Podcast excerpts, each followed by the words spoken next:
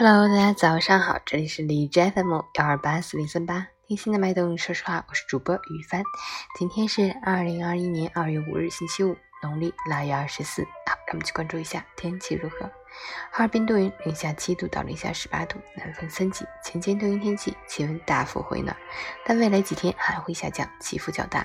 春节将至，人流物流增多，每个人都要紧绷疫情防控这根弦，做好个人防护，戴口罩，勤洗手，常通风，不聚集，倡导大家就地过年，非必要不出行，最大限度减少人员流动。截至凌晨五时，海市的 AQI 指数为三十八，PM 二点五为二十六，空气质量优。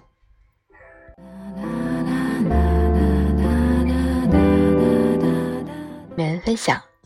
一辈子那么长，谁都免不了有手头紧、周转不开的时候。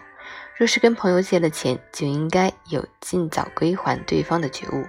有些人在借钱时说尽一切好话，到了该还钱时却电话不接、短信不回，被催讨起来还要指责别人不够意思。